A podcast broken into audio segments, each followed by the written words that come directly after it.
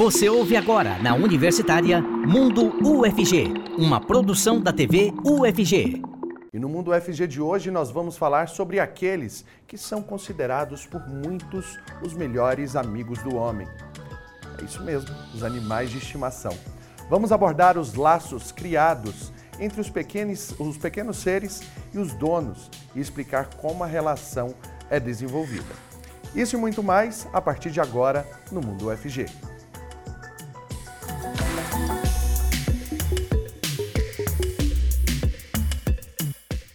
Seja muito bem-vindo e muito bem-vindo você que acompanha a gente aqui pela TV UFG e na Rádio Universitária 870 AM. Eu sou Cássio Neves, um homem negro de pele clara com cabelos black power e eu uso barba. Nesse bloco, o intérprete de Libras é o Weber Flávio, integrante do Labitave. Ele se descreve como um homem branco, com olhos castanhos escuros, poucos cabelos e barba cheia. E eu quero te convidar também a participar junto com a gente aqui por meio do nosso WhatsApp. O número é esse que aparece aqui embaixo da sua tela, o 62 99181 1406. Vou repetir, 62 99181 1406. Vai lá no nosso Instagram também, TVUFG, e participe da nossa enquete de hoje. No segundo bloco eu trago aqui os resultados. E eu já vou caminhando aqui para o nosso outro lado do estúdio, pessoal, para receber nossa convidada de hoje. Seja muito bem-vinda. Muito obrigada. Está aqui com a gente a Kellen Oliveira, da Escola de Veterinária e Zootecnia da UFG. Ela se descreve como uma mulher parda com cabelos e olhos castanhos. Que bom tê-la aqui. Muito obrigada pelo convite. Obrigada, senhora, pela presença. E com a gente também, já vai chegar aqui na telinha, está aqui com a gente então o Marcos Acosta, que é adestrador de cães e cuida do comportamento dos animaizinhos. Ele se descreve como um homem jovem, de estatura média, pele clara, cabelos castanhos claros e usa barba baixa. Seja muito bem-vindo, Marcos. Olá, Cássio, tudo bem? Olá, Kelly. Prazer estar aqui com você. Olá, toda a nossa audiência. Vamos falar um pouquinho de cachorro, né? tá certo.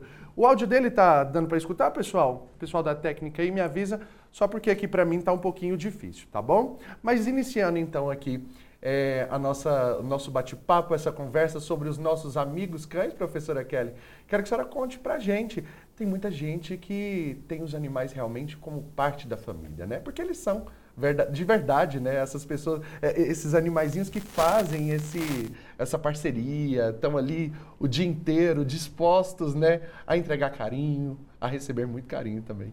Isso, isso mesmo. Na verdade, essa evolução, né, do, do animal do quintal para dentro da casa, ela foi gradual. Uhum. Então, os animais eles foram domesticados inicialmente é, como uma fonte, por exemplo, de trabalho. Né? E aí, depois dessa fonte de trabalho, então veio a parte de afetividade, que a gente chama. Então, eles passaram a ser animais de estimação e hoje eles são membros da família. Que bacana. E aí, Marcos, o que a gente muitas vezes vê é que, assim, eles se tornam os reizinhos da casa, né? Às vezes eles passam a mandar nesses donos. Às vezes o, o, o tutor sai para trabalhar, quando volta tem a casa toda destruída o que fazer para não, não encontrar essa surpresa que com certeza não é nada agradável. Exatamente, Cássio. Essa é uma situação que eu tenho vivenciado diariamente, né, com os meus alunos.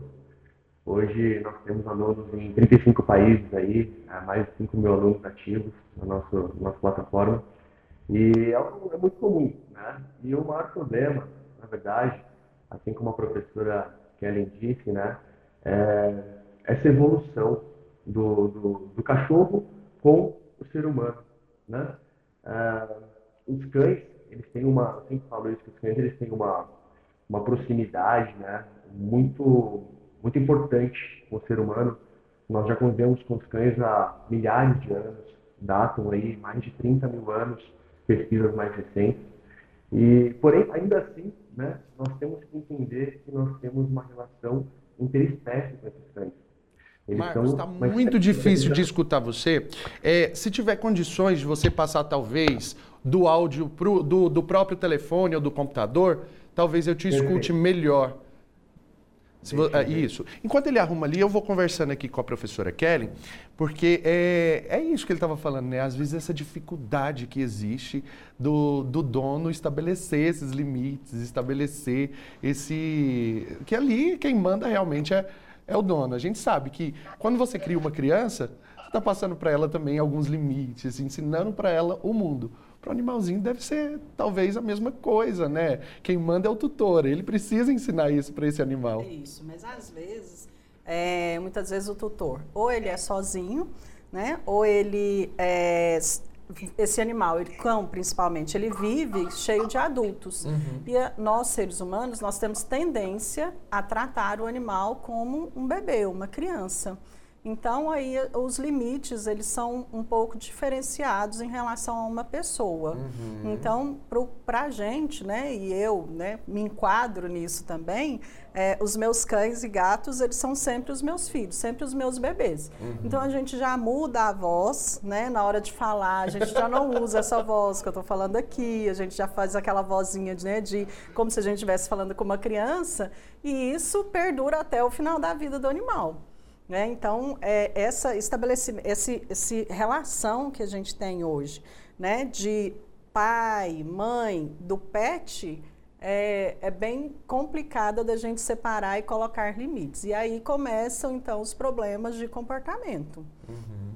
Por quê? Porque a, ele, o animal, a gente trata ele como ser humano, e o animal ele começa a ter hábitos de ser humano. Ele começa a querer comer na hora que o proprietário está comendo, ele começa a querer dormir na cama do proprietário, né, do tutor, e aí começam toda aquela afetividade, aquele apego todo, pode gerar aí um, um distúrbio de ansiedade de separação. Uhum. Então, esses problemas aí são os que a gente mais enfrenta aí na, dentro né, do perfil comportamento, relação homem-animal. Marcos, e tem como resolver isso? Tem sim. Agora me ouve melhor? Agora sim. Agora estou te escutando muito bem. Perfeito, então vamos lá. Assim como a professora Karen disse, né, ela estava falando também sobre essa questão né, da forma como a gente enxerga os nossos cães. Né? O cachorro, eu sempre falo isso para os meus alunos, para os meus clientes, que uh, apesar do cachorro ele ter mais de 30 mil anos de convivência, segundo pesquisas mais recentes, o que é extremamente importante, né, extremamente é, relevante, ainda assim eles são animais de uma espécie diferente da nossa. E por eles serem animais de uma espécie diferente da nossa, o cão ele tem uma percepção de mundo diferente da nossa. E aí começa o primeiro problema que nós temos com os nossos cães. Né? Por quê? É a falta de uma clareza na comunicação. Porque eu tenho certeza que todos nós, né, todos os tutores de cães, eles tentam se comunicar com os seus cães o tempo todo. Né? É, eu sei que você tenta conversar com o seu cachorro, você tenta entender aquilo que ele tenta passar para você. Em contrapartida, o seu cachorro ele também tenta fazer a mesma coisa. Só que nós temos uma interpretação diferente das mesmas circunstâncias. Né? Isso por questões. Uh, propriamente genéticas do cachorro, para ele ter essa percepção de mundo diferente, por uma percepção sensorial, né? O cachorro ele convive com a gente na nossa casa, ele sai com a gente no mesmo carro, ele participa das mesmas interações sociais, só que essas interações, a forma com que ele percebe, interpreta esses cenários, acontece de uma forma completamente diferente. Né? Nós temos uma percepção principalmente visual das coisas. Já os cães, eles utilizam principalmente o seu olfato. Né? Então, ele tem, uma, ele tem uma forma de interpretar o mundo muito diferente da nossa, de enxergar coisas que nós não percebemos. Né? E aí, ou seja, a gente acaba falando A para o cachorro e o cachorro entende B. Aí o cachorro fala C e a gente entende. E aí nós temos uma dificuldade nessa comunicação. É uma comunicação que não é fluida. E isso acaba interferindo diretamente no comportamento do cachorro dentro de casa. Kelly, alimentar o animal na mesma hora que o dono está comendo, correto, errado? É errado. É, é, esse hábito né, nosso do ser humano em alimentar os nossos cães no mesmo horário ou muito próximo a nosso momento de alimentação, ele é errado por quê? Porque o cachorro pede, lógico, o alimento dele não tem tanto sabor quanto o nosso alimento, né, que é extremamente saboroso. Então o animal ele vai pedir e aí o tutor, né, não dá conta de dizer não termina alimentando com coisas que ele não poderia se alimentar. Uhum. Né? Isso provoca aí, um desbalanceamento da nutrição do animal, né, da alimentação dele.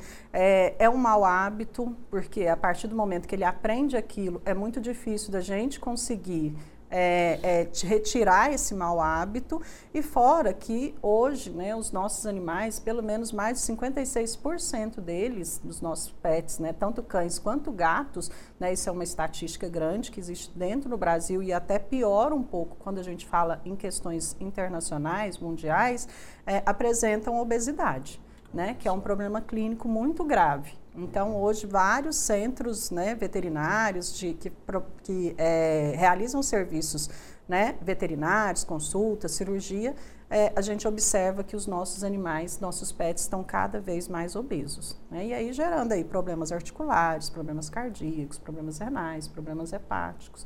Então, a gente também tem que ter é, um pouquinho mais de cuidado com esse hábito são problemas que realmente a gente precisa preocupar, né, para dar uma qualidade de vida muito melhor para os nossos amigões aí.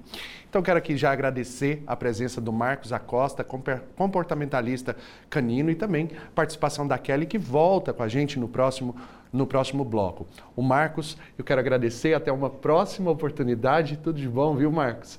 E agora, pessoal, eu conto para vocês que a gente muda, né? Conversando ainda sobre esse mesmo assunto animal, bora conhecer então a iniciativa Focinho Caridoso, que é uma ONG que contribui para a adoção de animais domésticos abandonados. O projeto nasceu na Escola de Veterinária e Zootecnia aqui da UFG. Confira na reportagem.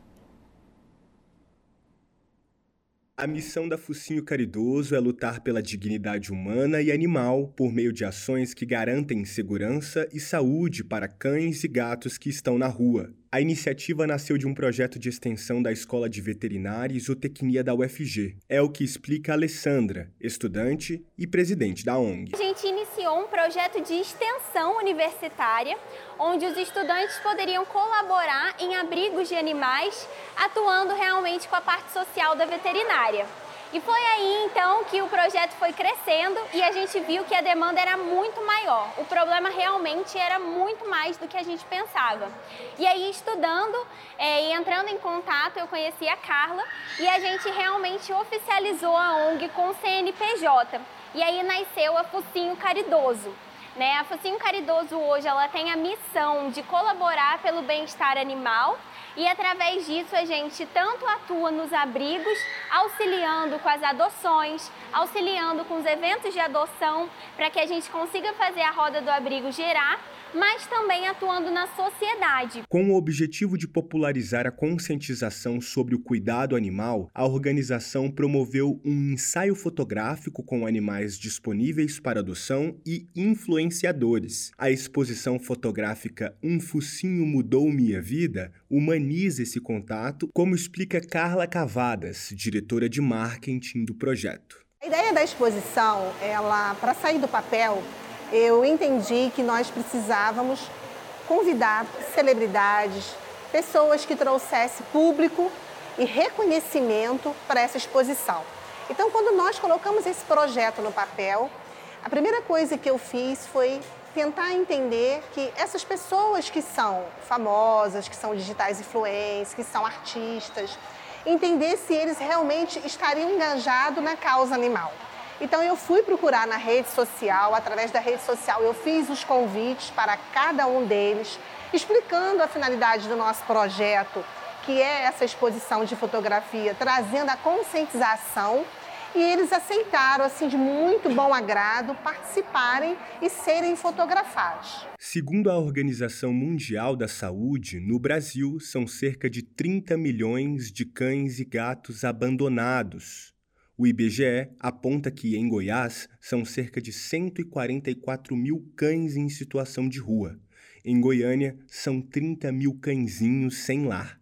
Isa é uma das pessoas que toparam o ensaio fotográfico. Ela compartilha a experiência. Bom, eu conheci a Focinho já com o convite para participar da exposição, não me aguentei, agora também faço parte da equipe de voluntárias e está sendo muito especial, assim, é a primeira exposição, então eu acompanhei um pouco desse desenvolvimento, né, de todo o trabalho que as meninas tiveram aí na busca das personalidades para participar, dos parceiros, dos apoiadores e tem sido uma experiência única, assim, conhecer um pouco mais do dia a dia de uma ONG que faz tanta importância, né? Faz tanto pela causa animal. Eu encontrei o Bob no dia já das fotos e o Bob é uma coisinha fofa, super carinhoso, é, assim como outros tantos animais que estão disponíveis para adoção, passou por muita coisa e agora ele está disponível ainda. As meninas já estão me avisando que boa parte dos animais que a gente fotografou, ainda bem, já foram adotados, já ganharam uma família, mas o Bob ainda está disponível. Felipe abraçou a cadelinha Lessie.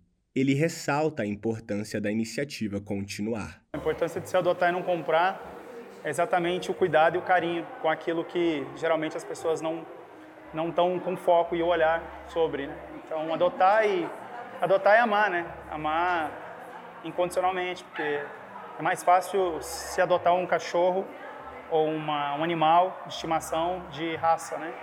Mas quando a gente fala de adoção, a gente está falando de abraço, né? A gente está falando de acolhimento e isso é muito importante para a sociedade.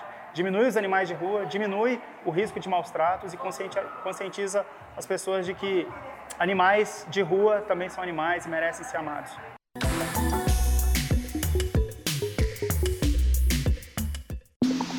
Estamos apresentando Mundo UFG, na Universitária.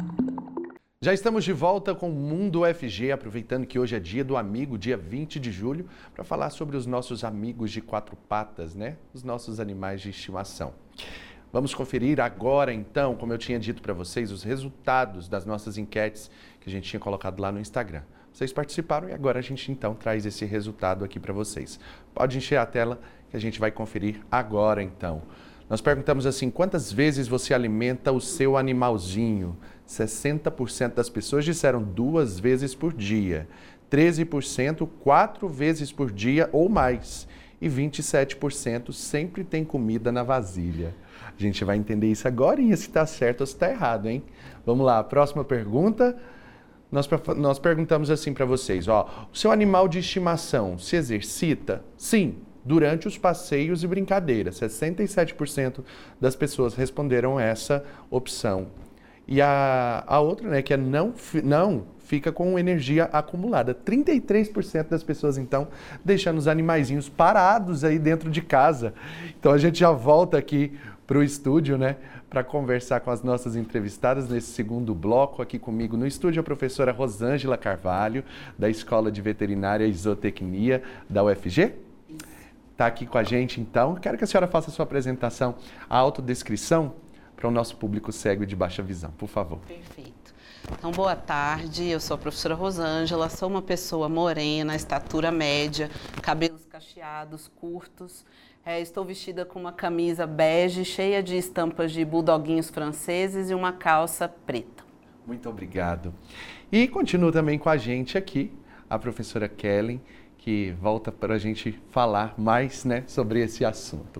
E aí nós conversávamos sobre essa questão da alimentação e agora até aproveitando a nossa enquete, professora Rosângela, quero que a senhora explique essa questão de alimentar duas vezes, quatro vezes ou mais, deixar a comida ali disponível o tempo inteiro, qual que é o certo? A Kellen deve ter achado muito interessante a resposta, justamente porque é a área que ela trabalha, ela né, vai de forma mais, mais próxima. Mas o que é interessante é que hoje é possível fazer o cálculo do consumo diário. E esse consumo diário, interessante é que ele seja dividido em refeições. Então, se vão ser duas, se vão ser três, depende muito da, da rotina né, das famílias para que isso possa ser repetido todos os dias mas deixar o alimento à vontade o dia todo, principalmente pensando no cão, acho que não é uma boa alternativa, até para garantir né, a qualidade do alimento oferecido, possibilidade de contaminação, de que venham né, outros animais, outros insetos e tenham é, contato com aquele alimento, e também porque a família perde o controle de quanto que foi ingerido né, diariamente. Isso pode gerar problemas para o futuro, como, por exemplo, a obesidade, que eu acredito que ela já tenha comentado. É realmente um problema aí em cadeia, né? Se deixar esse alimento ali disponível o tempo inteiro. Justamente, isso que a professora Rosângela comentou é muito verdade. É, o importante é que o animal se alimente duas a três vezes, porém, o que é mais importante né, para a qualidade e saúde de vida do animal é a quantidade que ele come. Uhum. Então, hoje, em todos os pacotes de alimento destinados para os animais de estimação, ele tem lá mais ou menos uma quantidade diária a ser ofertada. Então, muitas vezes, né, essa quantidade ela vai variar com o peso do animal e com a atividade física que ele faz. Então, de acordo com o peso e a atividade física que ele faz, ou muitas vezes com o peso e a idade dele, tem lá uma quantidade estimada para ser ofertada. Então, se for 100 gramas, divide em duas ou três vezes, né, para evitar que o animal coma tudo de uma vez. E quais são esses horários, assim? É colocar logo que acorda ou depois da nossa refeição? Tem um horário específico? Não tem um horário específico. O que a gente sempre recomenda é não alimentar o animal junto do nosso horário de alimentação. Então, dá um espaçamento aí até para ele poder, é, a gente ter né, essa separação um pouquinho dessa relação homem-animal, como a gente já comentou, está né, tá cada dia mais entrelaçada. Né? O animal ele precisa ter a independência dele. Por quê? Porque se você alimenta o animal só quando você está se alimentando, no dia que você, por exemplo, tem um, um lugar para ir, uma, um jantar, o animal não vai comer até que você chegue em casa. Uhum. Então ele precisa ter a independência alimentar dele também. Então ele entende que se ele, mesmo que a comida dele esteja lá no cantinho dele e a gente comendo perto, aqui, justamente, se você não estiver perto, realizando mesmo, né, o mesmo, aquilo que você faz de rotina, ele vai entender que ele não vai não vai comer. Então Olha isso é ruim. Acaba prejudicando depois então, ele acaba ficando com essa dependência. Nossa outra pergunta foi sobre a questão de ter, so, é, sobre esse animal ficar parado ali, né, passear ou, ou, se movimentar só na hora do passeio, da brincadeira. Como que, que funciona essa questão de horário para esse animal gastar essa energia? Os dois assuntos, eles acabam estando muito relacionados, né? O cão, ele responde muito bem à rotina. Então, quando a professora Kellen fala da questão de, ah, ele sempre se alimenta quando vê a família se alimentando, e isso uhum. pode gerar coisas, né? É, comportamentos desagradáveis. Isso também vai se repetir com relação aos exercícios. Eu vi que teve ali na segunda resposta algo sobre energia acumulada, né? O animal que não, não tem atividade, não é estimulado a brincar, a se exercitar, ele realmente vai ter energia acumulada. Isso pode aparecer como comportamento é, indesejável, destruição de objetos, é, fazer coisas que às vezes ele nem mais fazia e fala assim, ah, voltou a fazer algumas artes indesejáveis, né? E Goiânia tem evoluído muito no sentido de proporcionar às famílias locais e atividades para os seus cães. Então hoje a gente tem tanto os parques né, livres, quanto profissionais que trabalham, seja como os passeadores né, profissionais, os dog walkers, ou os locais onde eles pa podem passar o dia fazendo aquele daycare com atividades, enriquecimento ambiental, então gastando energia mesmo, além das brincadeiras que a gente pode promover na nossa própria casa, o que aumenta a nossa interação e o nosso vínculo com os nossos animais ter aquele animalzinho só para deixar lá no quintal, então, parado, sem nenhum tipo de exercício, e depois reclamar que ele está destruindo a casa, não dá, né? Não dá. E aí, é, na verdade, o culpado disso tudo é o tutor. Né? Então, o tutor que ele não é, dá exercício, não preenche tanto de forma física quanto mental a estadia, né, o dia a dia desse animal, é um tutor que está é, tá cometendo alguns erros e alguns pecados. Então, hoje, como a professora Rosângela também comentou, independente né, de, a, do tutor ter tempo para fazer esses passeios em parques públicos, pet places, ou mesmo encaminhar esse animalzinho para um daycare, hoje a gente tem os enriquecimentos ambientais que podem ser realizados em casa. Então, e a gente sempre é, ensina a fazer enriquecimento enriquecimento ambiental do tipo alimentar. Então, você pegar uma garrafa PET, né, fazer furinhos que dê para saltar a ração e o animal ficar ali brincando boa parte do seu tempo. É, jogando essa, essa garrafinha com a ração para frente e os grãozinhos irem caindo é uma forma excelente de enriquecimento ambiental. Né? Então, brinquedos, a gente tem vários brinquedos hoje que você pode, por exemplo, colocar a ração dentro e aí ele vai lambendo, muitas vezes a ração já do tipo úmida, ou pega a ração seca, né, o alimento seco, bate com água no liquidificador, preenche aquele, aquele espacinho ali naquele brinquedinho, põe para congelar e oferece para o animal. É, são formas assim fáceis de é, preencher é, a mente né, do animal. Olha só, são dicas interessantes, até porque a gente sabe que existem tutores de todos os níveis sociais, tem pessoas que não têm condição, por exemplo, de passar o dia inteiro dentro de casa com o animal mesmo, né? Vai ter esse contato à noite, quando chega em casa, e é uma ótima companhia. E aí, trazendo para esse lado psicológico também, de nós como tutores, é muito interessante que, que, que os animais realmente eles fazem essa parceria, né? É, tanto é que eles já estão presentes aí em vários tipos de terapia, até mesmo para tratamento de saúde. Sim. O vínculo do homem com o cão, ele, ele é milenar, né? Ele vem desde o início da história da humanidade e ele tem se fortalecido a cada dia mais e cada vez mais nós temos evidências científicas dos benefícios disso. Então, seja de controle de pressão arterial, de diminuição dos casos de depressão, das recidivas de problemas psicológicos ou psiquiátricos, pensando na, no auxílio, quando se pensa, por exemplo, nos cães de assistência ou nos cães de trabalho. Né, que visitam hospitais, que visitam asilos e a observação do quanto isso pode ser benéfico para essas pessoas, né, para os pacientes internados, para as pessoas que estão internas nessas, nessas casas de apoio, é, para as pessoas que têm algum tipo de deficiência e que o cão é um, um, um ente é importante para a inserção daquele indivíduo na sociedade, como acontece com os cegos, por exemplo, mas que além disso é também um apoio psicológico para essas pessoas. Então, o vínculo do homem com o cão ele tem se tornado mais forte e mais estreito a cada dia. E depois da pandemia, então, né, isso ainda ficou muito mais evidente. Estava olhando alguns dados que 23% de pessoas que nunca tiveram um animal adotaram durante a pandemia em virtude do isolamento social. E se a gente pensar na adoção como um todo, comparado com os números lá de 2019, 73% mais adoções aconteceram é, a partir de 2020. Né? Então, eles estão, eles permeiam a nossa vida. A professora Kellen tem cães, eu tenho cães, não sei se você também eu tem cães. É, é um vínculo, né? E então, assim, eles permeiam a nossa vida o tempo inteiro e é uma troca muito interessante. É.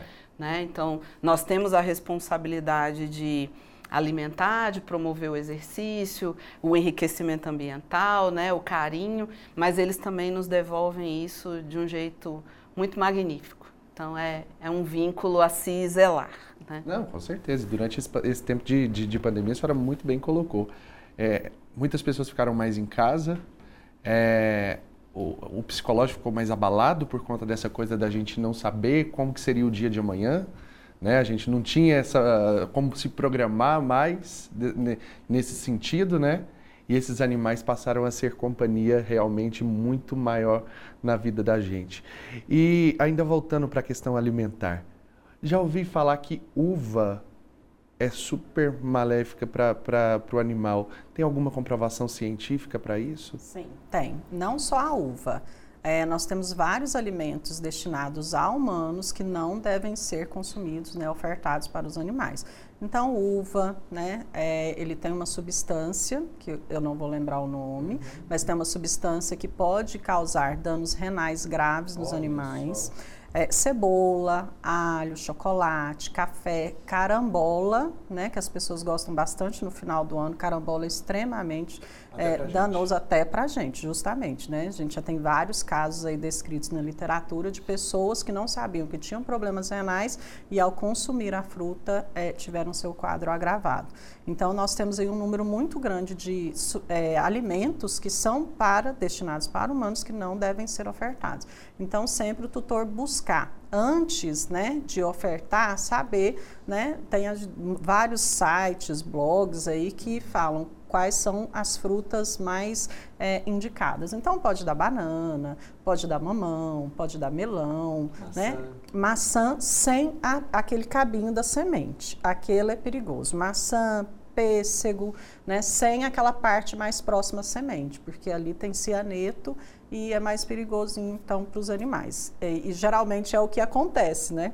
É, você come a maçã, aí o cabinho você dá para o seu animal. Então isso está errado. É, tá errado. Então se for dar maçã sem a casca, sem aquela parte do meio, só realmente a polpa. Eu pergunto a uva e aí é bom que a senhora entre realmente nessas outras frutas, justamente por quê? Porque é natural e a gente às vezes acha, confunde e pensa que não, vai ser muito bom. A gente volta inclusive a falar sobre isso no terceiro bloco, porque agora é, a gente sabe que dia de quinta-feira, né, é dia da gente conhecer mais dos serviços prestados aqui pela UFG. Então vamos conferir. Olá para você que nos acompanha. Chegou a hora do nosso quadro Publicações e hoje nós vamos falar sobre agricultura familiar no estado de Goiás. Antes eu vou fazer a minha autodescrição. Eu sou a Ana Clelma, uma mulher negra de pele clara, tenho cabelos pretos cacheados logo abaixo dos ombros. Para falar sobre esse tema, nós recebemos hoje aqui o professor Gabriel Medina, que é autor do e-book Agricultura Familiar em Goiás, lições para o assessoramento técnico.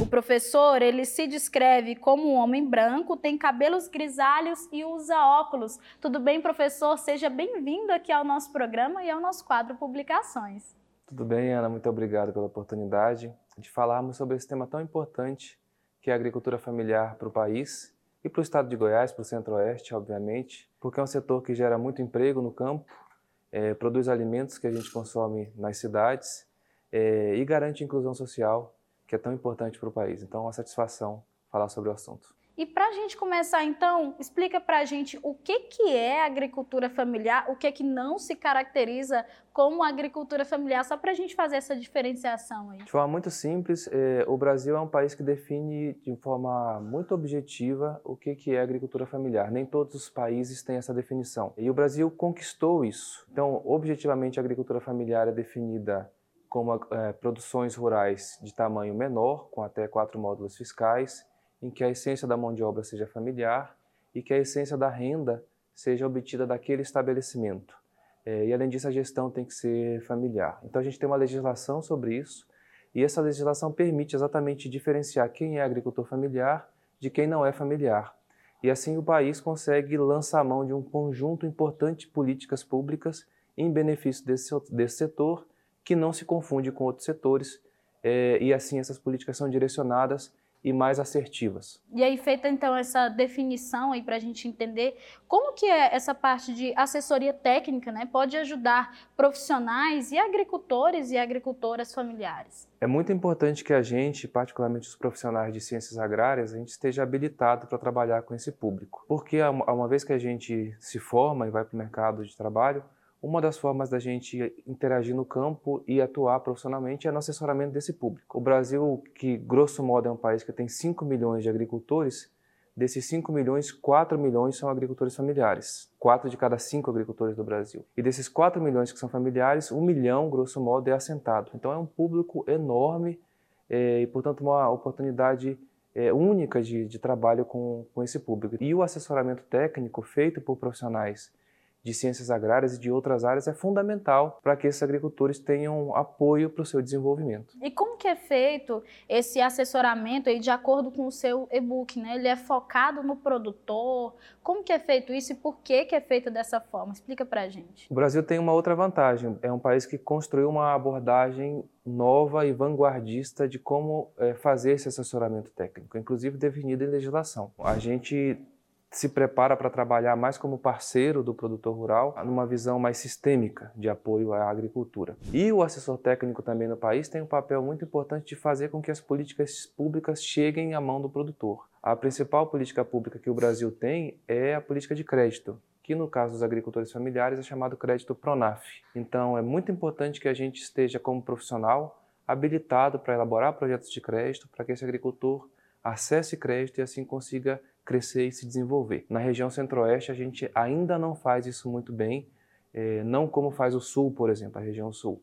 E a gente precisa cada vez mais de profissionais preparados para isso. Professor, muito obrigada por participar aqui com a gente do nosso quadro, viu? Muito obrigado, é uma satisfação. O e-book está à disposição na internet e fico muito feliz da gente poder é, colocá-lo né, para o público de forma geral, para os estudantes.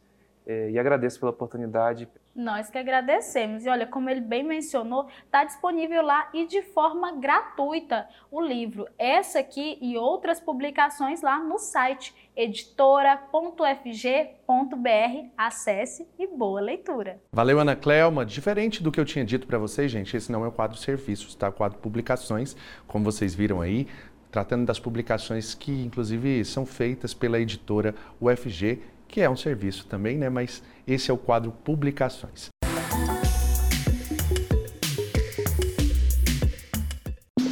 Estamos de volta com Mundo UFG, na Universitária.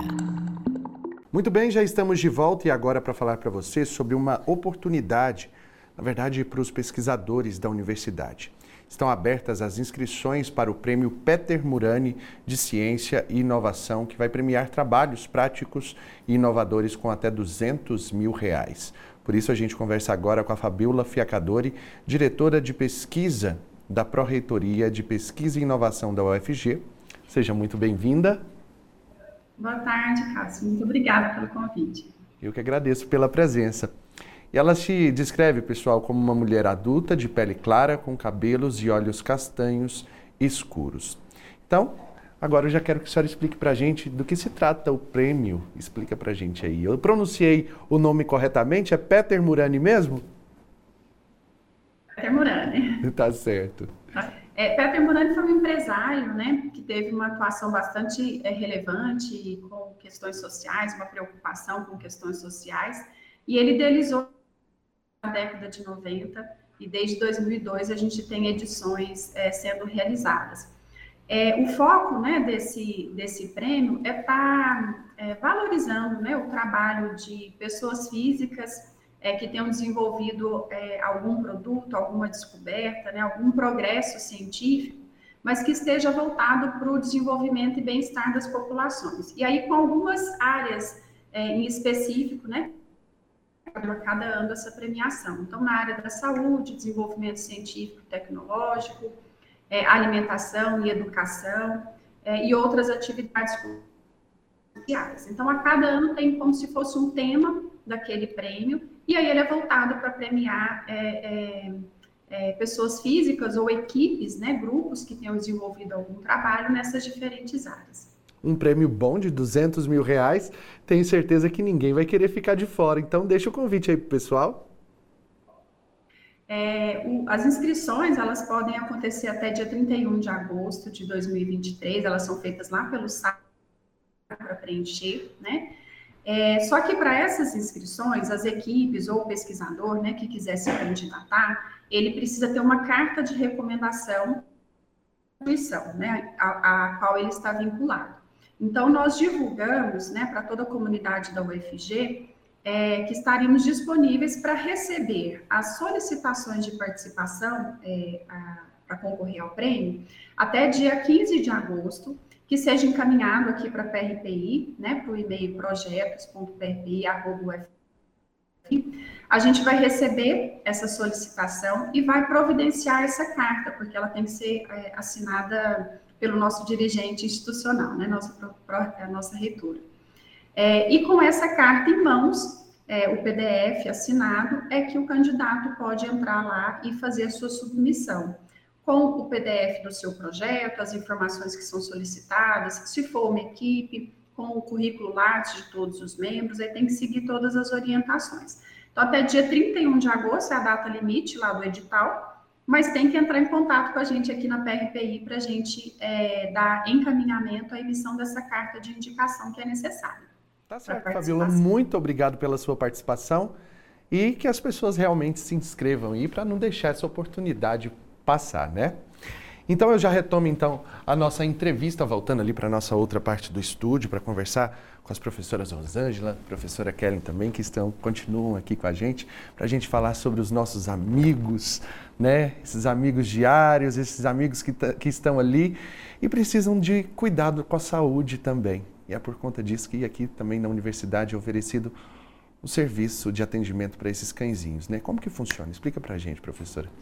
O Hospital Veterinário da UFG ele está aberto à comunidade interna e externa. Funciona das 7 da manhã às 19 horas e é composto por uma equipe multidisciplinar. Né? Então, nós temos veterinários, temos é, estudantes da medicina veterinária, da faculdade de farmácia, temos farmacêuticos, é, então é, auxiliares de enfermagem, enfermeiros, etc., né, além de toda a equipe de colaboradores. E conseguimos então fazer esse trabalho de extensão, acho que é um grande trabalho de extensão da universidade, por meio das consultas, das cirurgias, das consultas especializadas. A professora Kellen é uma das nossas colaboradoras lá no serviço né, que trabalha com reprodução, nutrição desses animais, mas temos também várias outras especialidades. O contato inicial pode ser feito via WhatsApp, que está disponível no site do, do hospital. É, e temos as consultas agendadas, no caso dessas das especialidades, ou então pela triagem da clínica geral, que é feita no início da manhã e no início da tarde. Os pacientes que são triados como urgência ou emergência, eles têm prioridade né, no atendimento e os demais vão preenchendo é, as vagas daquele dia.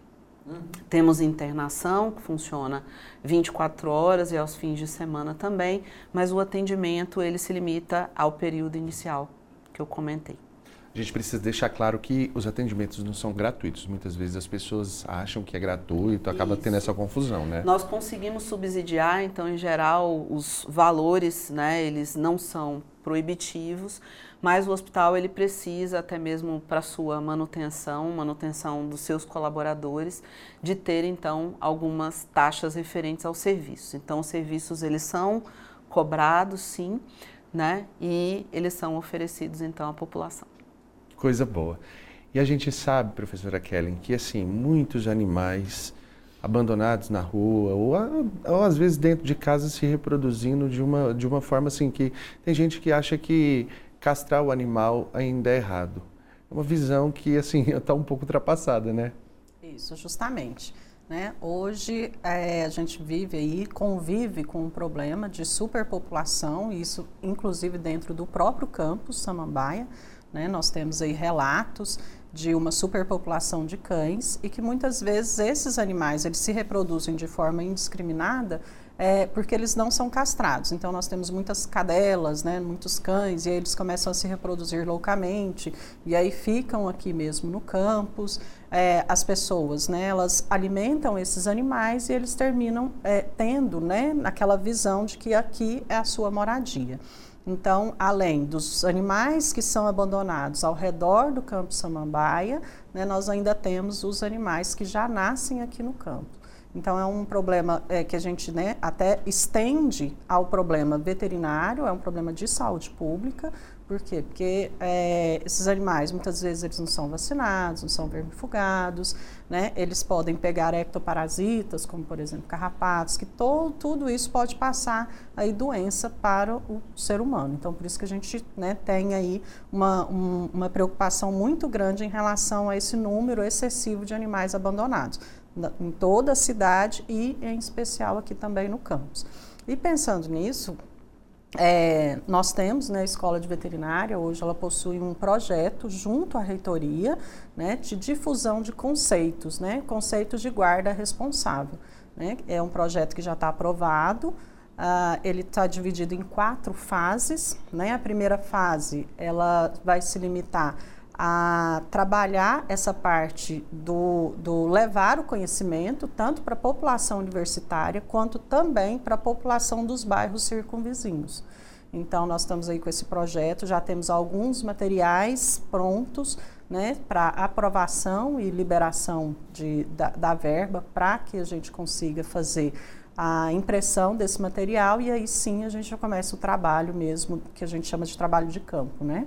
Recrutar aí alunos, recrutar servidores, né? Tanto técnicos administrativos quanto docentes para ser um difusor desse conceito de guarda responsável, né? Que é não ao abandono, é, castrar os animais, né? Hoje a gente tem aí é, algumas, algumas idades certas para fazer essa castração. Então, como a professora Rosângela comentou, né, esse serviço de castração ele pode ser realizado né, lá no hospital veterinário com um custo né, da consulta, dos exames e do procedimento cirúrgico, mas hoje também em Goiânia a gente conta com o UPAVET, né, que é, atende aí famílias que têm o CAD único. Né. Tá certo.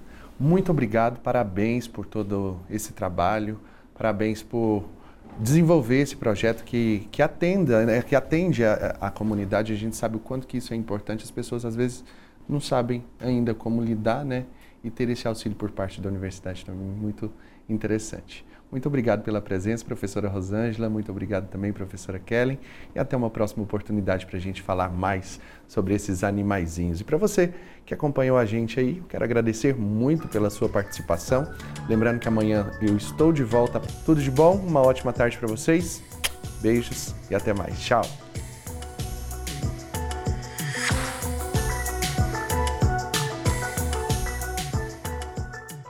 Você ouviu na Universitária Mundo UFG, uma produção da TV UFG.